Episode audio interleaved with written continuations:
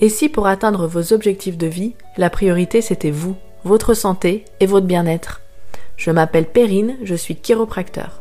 J'accompagne les personnes qui ont besoin de se recentrer sur leur santé au sens large pour atteindre leurs objectifs dans tous les domaines de vie.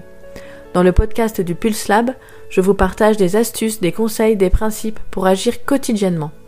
Vous avez les ressources en vous pour y arriver, alors c'est parti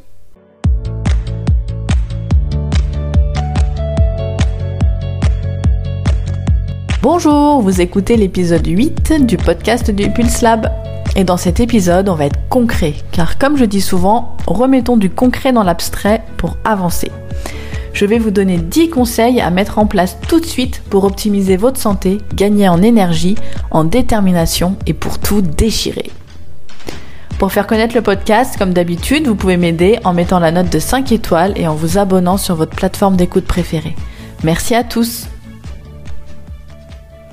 Alors, je suis sûre que vous avez écouté les trois derniers épisodes, puisque je sais que vous êtes assidus au podcast et que vous ne loupez pas un seul épisode. Mais si jamais, par mégarde, vous en avez oublié un, je vous invite à aller les écouter pour bien comprendre la triade de la santé. Bon, maintenant que c'est fait, je pense que vous avez bien compris les trois piliers. Le physique, le biochimique et l'émotionnel, et surtout le lien qu'il y a entre les trois. Donc déjà, le premier conseil que je peux vous donner, avant de vous énoncer les dix autres, c'est que quand il vous arrive quelque chose dans un des piliers, demandez-vous toujours comment vont vos autres piliers et ne pensez pas qu'à votre problème dans le prisme de son pilier, mais dans sa globalité. Je sais pas si c'est bien clair. Alors je vais vous donner un exemple. Si vous avez une douleur qui apparaît quelque part, demandez-vous sur la douleur depuis combien de temps vous l'avez, si vous avez eu d'autres douleurs ou d'autres tensions avant celle-ci. Et demandez-vous également si elle fait suite à un événement stressant, perturbant, à une période difficile. Ou bien une période où vous étiez débordé, vous avez moins fait attention à votre alimentation, ou que vous n'avez vraiment pas bien mangé. Demandez-vous plus globalement comment vous vous sentez dans vos différents domaines de vie. Et si vous ne connaissez pas vos domaines de vie, je vous invite à écouter l'épisode 3 du podcast qui est consacré à ces domaines de vie. Ouvrez vos yeux, voyez grand et soyez indulgent avec vous-même. Tout prend du temps. Les solutions rapides et faciles sont rarement les bonnes. Ici, je ne cherche pas à vous expliquer comment mettre un pansement, mais bien comment guérir et avancer. Alors c'est parti pour les 10 conseils concrets pour optimiser votre santé. Le premier conseil, c'est de faire dodo. Celui-là, je le mets en premier car clairement, c'est pour moi le plus important. Sans sommeil, pas d'énergie. Il faut connaître ses besoins en sommeil et les respecter. Alors oui, il y a des périodes où c'est beaucoup plus difficile.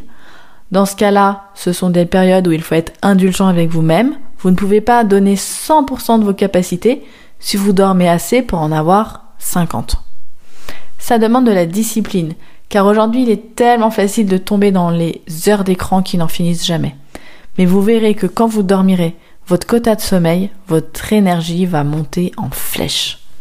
Généralement pour un adulte, c'est environ 8 heures de sommeil. J'ai des enfants en bas âge qui se réveillent encore. Et je sais ce que c'est le manque de sommeil. Clairement, avant les enfants, je ne m'en rendais pas compte. Surtout que l'énergie demandée par mes enfants est tellement supérieure à l'énergie que je donnais avant d'en avoir. Il me faut des batteries chargées à 120% pour tout accomplir. Alors, j'ai une discipline que je n'avais pas avant, car avant j'arrivais toujours à récupérer à d'autres moments si je me couchais tard. Mais là, c'est plus possible. Franchement, si vous ne dormez pas ce dont vous avez besoin, les autres conseils vous aideront, mais ce sera pas du tout efficace à 100%. Comme tout le monde, ce que je vais vous conseiller, c'est de couper les écrans au moins une heure avant de vous coucher. Et je dirais même deux heures, si c'est du téléphone, si c'est du réseau social, parce que ça stimule beaucoup trop. Et prenez un livre, écoutez un podcast, c'est tellement mieux.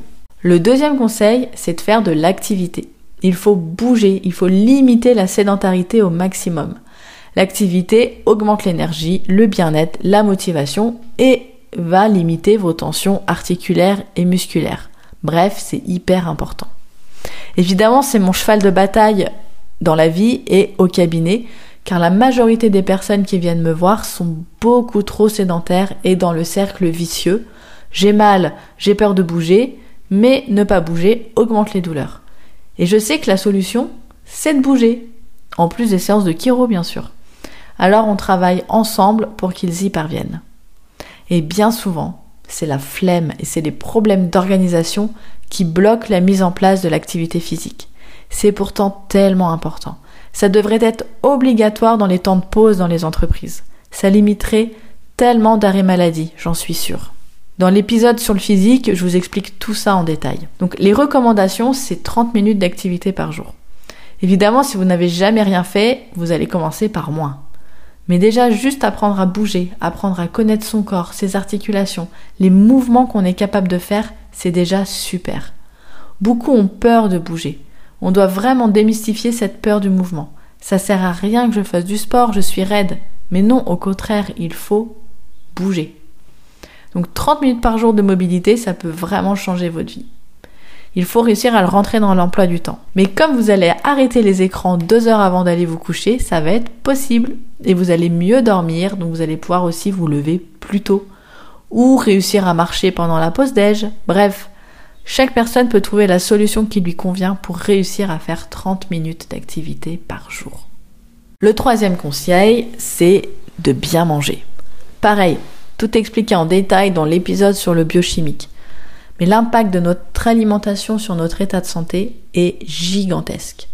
Alors, on le sait pour les pathologies chroniques, comme le diabète ou certaines maladies inflammatoires, qui vont nous obliger à faire attention à notre alimentation. Mais c'est vrai pour tout le monde, en dehors de toute pathologie.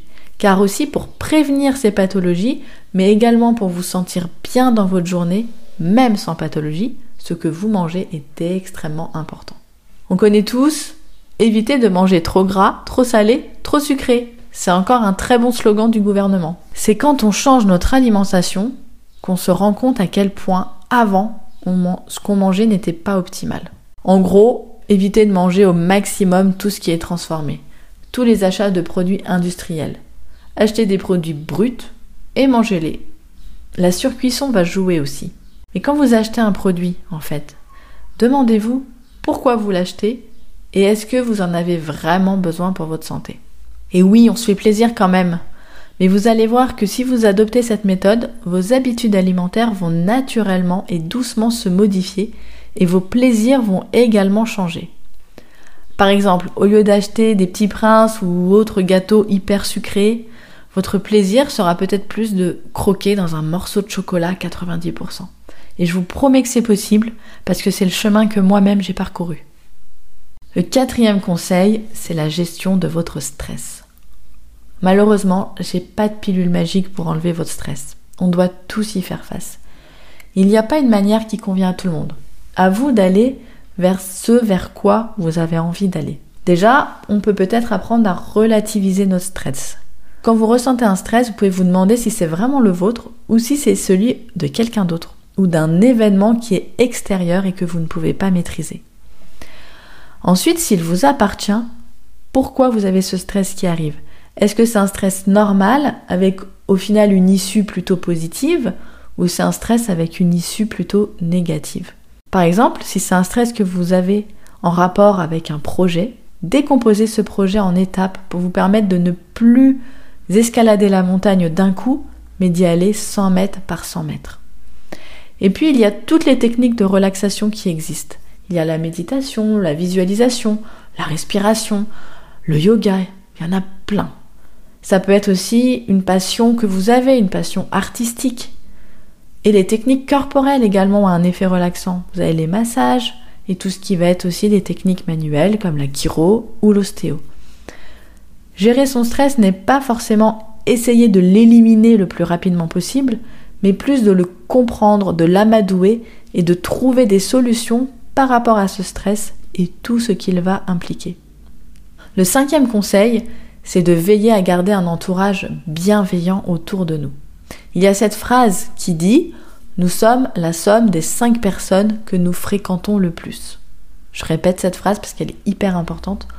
Nous sommes la somme des cinq personnes que nous fréquentons le plus.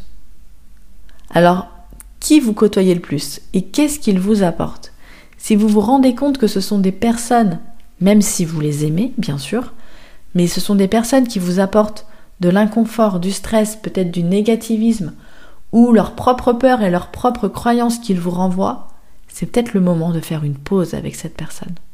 Quand je me suis rendu compte de ça, ça a beaucoup joué dans mes relations. Et je me suis dit que je voulais des personnes qui m'apportaient autour de moi. Bien sûr, il y a des relations qu'on ne peut pas supprimer, quand il s'agit de la famille proche ou bien de collègues qu'on voit tous les jours. Mais pour ma part, je me suis mise à lire, à écouter des podcasts, des interviews de personnes inspirantes, et j'ai travaillé sur moi pour prendre du recul par rapport au discours de certaines personnes qui m'entouraient. Bon, j'ai encore du travail à faire, mais j'y arrive de mieux en mieux. Ayez autour de vous des personnes qui vous poussent vers là où vous avez envie d'aller, qui vous boostent, qui vous portent, qui vous conseillent. J'ai aussi, avec cette phrase, changé ma façon d'être avec mon entourage, car je me suis rendu compte que moi-même, et souvent par amour ou par amitié, je renvoyais mes propres peurs et mes propres croyances à mes relations.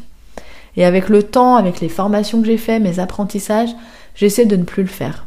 Alors c'est clairement beaucoup plus facile dans des relations professionnelles et beaucoup moins dans le personnel, surtout avec les personnes très proches, mais j'essaie vraiment vraiment de le faire. Car on se rend compte de ce que ça peut nous faire sur nous-mêmes et on n'a pas envie de faire subir ça aux autres. Alors demandez-vous avec qui vous avez le plus d'interactions et comment ça se passe cette relation avec cette personne. Et c'est ok de moins voir quelqu'un quand vous en ressentez le besoin. Le septième conseil, c'est d'avoir un rythme le plus régulier possible. Vous savez comme c'est rassurant pour les enfants d'avoir une routine, d'avoir un rythme. Eh bien au final pour nous c'est pareil. Notre système nerveux aime être régulé. Vous levez et vous couchez à heure fixe, même le week-end, avoir un rythme de sommeil, manger à heure régulière, faire votre activité physique à horaire régulier, votre organisation de travail, bref, un rythme qui vous convient et qui est rassurant. Alors évidemment qu'il y aura des variations, mais vous arriverez beaucoup mieux à les gérer si vous avez un bon rythme derrière. Ça vous aidera énormément aussi pour votre organisation. Et quand vous prenez une nouvelle habitude, si vous la faites à heure fixe tous les jours, elle sera beaucoup plus facile à assimiler et à devenir normale. Comme je dis souvent, la régularité, c'est la clé. Le huitième conseil, c'est de s'écouter. Personnellement, en écoutant mes besoins journaliers, en respectant mon rythme, et parce que j'ai dans ma journée des moments réservés à mon bien-être et à ma santé, je ressens beaucoup moins le besoin de m'arrêter. Mais parfois, si vous n'avez pas encore mis en place une routine journalière qui vous respecte, ou que vous subissez de gros stress au bout d'un moment, votre corps, votre mental va vous dire stop. Alors écoutez-le et faites un break avant que cela ne tourne au burn-out ou à une douleur tellement forte qu'elle va vous obliger de vous arrêter. Il vaut mieux perdre un peu de temps et repartir sur de bonnes bases que d'atteindre la limite et pour le coup de devoir vraiment s'arrêter carrément. Avoir des moments off, c'est essentiel. Des moments off professionnels, bien sûr, mais ça peut aussi être des moments off familiaux. Nos enfants, on les adore, on les adore plus que tout. Mais c'est fatigant d'être parent, ça demande beaucoup d'énergie. Clairement, je vous le dis ça à tous les parents qui m'écoutent, on est des warriors. Alors oui, on a le droit de faire des pauses, d'avoir une journée de week-end sans eux, des jours de vacances sans eux, et on a le droit si on le souhaite. Et on a le droit aussi de faire une pause de conjoint. oui, on l'aime aussi, mais c'est parfois, on a juste besoin de souffler et de se retrouver seul, ou avec des amis, mais sans l'autre autorisez-vous à faire ce que vous, vous avez envie de faire sans prendre en compte les envies ou les besoins des autres. Souvent, quand on arrive à faire des vrais moments off, on revient avec des nouvelles idées et on a des idées plus claires et on avance beaucoup plus vite.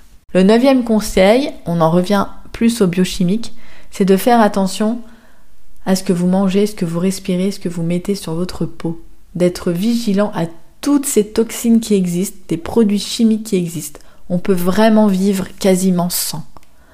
Parce que on n'a pas besoin que la lessive elle sente la lavande, que le produit vaisselle soit hyper dégraissant, que la crème que l'on met sur la peau nous fasse rajeunir de 20 ans. On n'a pas besoin de mettre du pchit sans bon dans les toilettes. Et on n'a pas non plus besoin de, colorants alimentaires dans la bouffe. Tous ces trucs contiennent, pardon, mais plein de merde. Des perturbateurs endocriniens, des parfums de synthèse. C'est bon ni pour nous, ni pour la planète. Il y a un adage qui dit less is more. Et cet adage, je le dis et je me le répète souvent. On l'utilise beaucoup en chiro, je vous en parlerai dans le prochain épisode, parce que prochain épisode on parlera de la chiro. On peut parfaitement laver sa maison avec 3 ou 4 produits naturels, et son corps aussi. En fait, il y a déjà beaucoup de pollution qu'on ne peut pas maîtriser. Alors essayons de maîtriser ce que nous mettons dans notre maison et dans notre corps. Et le dixième conseil, c'est d'avoir de la gratitude. Je vous assure que ça marche. Vouloir améliorer notre situation, vouloir aller vers ce qu'on a envie, c'est super, oui, mais pas au détriment de notre présent, de ce qu'on vit actuellement. Appréciez ce que vous avez pour mieux avancer. Appréciez vos moments de réussite, d'apprentissage, de joie, mais aussi vos moments de doute, de peur, de tristesse. Ils ne sont pas là pour rien. Remerciez-vous pour tout ce que vous faites, tout ce que vous entreprenez. Remerciez aussi pour tout ce que vous avez. Et osez être vous-même, et pas ce que votre entourage ou ce que la société aimerait que vous soyez. Et voilà pour ces 10 conseils pour clôturer la triade de la santé. Bon, clairement, je vais continuer à en parler parce que c'est mon cheval de bataille. Mon souhait, c'est vraiment que le plus de personnes possible comprennent l'impact de tout ce qu'ils font dans leur quotidien et tout ce qu'ils ne font pas sur leur santé et sur leur bien-être, et du lien entre toutes les situations que l'on vit et leurs conséquences. La semaine prochaine, dans le prochain épisode, je vais vous parler de mon métier, qui est plus qu'un métier, qui est pour moi une véritable façon de vivre, une philosophie de vie. Donc je vais parler de la chiropraxie. Bye tout le monde, à la semaine prochaine